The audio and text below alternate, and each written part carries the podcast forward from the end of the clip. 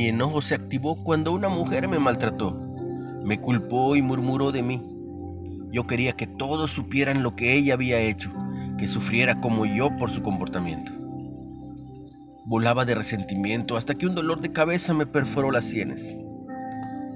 Pero cuando empecé a orar para que se me fuera el dolor, el Espíritu Santo me convenció de mi error. ¿Cómo podía buscarme venganza mientras rogaba que Dios me aliviara? Si creía que Él me ayudaría, ¿por qué no confiaba en que se encargara de la otra situación? Le pedí al Señor que me ayudara a perdonar a la mujer y a actuar para reconciliarnos. El salmista David entendía lo difícil que era confiar en Dios mientras enfrentaba un trato injusto. Aunque hizo todo lo mejor para ser un siervo amoroso, el rey Saúl sucumbió a los celos y quería matarlo. Ve la historia en 1 Samuel 24. David sufrió mientras Dios obraba y lo preparaba para asumir el trono, y prefirió honrar al Señor en lugar de vengarse.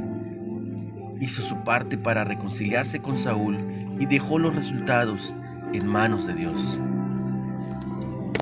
Cuando parece que los demás se salen con la suya, luchamos con la injusticia, pero cuando la misericordia de Dios obra en nuestro corazón y en el de los demás, podemos perdonar como Él nos perdonó y ser bendecidos.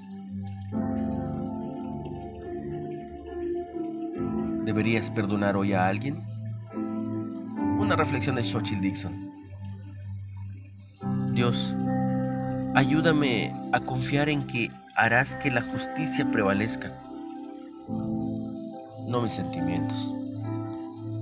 Cuando el pecado parece prevalecer, ¿cómo te ayuda a saber que Dios tiene el control? ¿A quién necesitas perdonar y poner en las manos poderosas del Señor el día de hoy? Practica el perdón. Te invito a compartir el mensaje. A seguirnos en Spotify como Reflexiones de Ávila con H. Y en Facebook como Líderes de Hoy, Nueva Era. Ten un bendecido día tú y los tuyos. En el nombre de Jesús.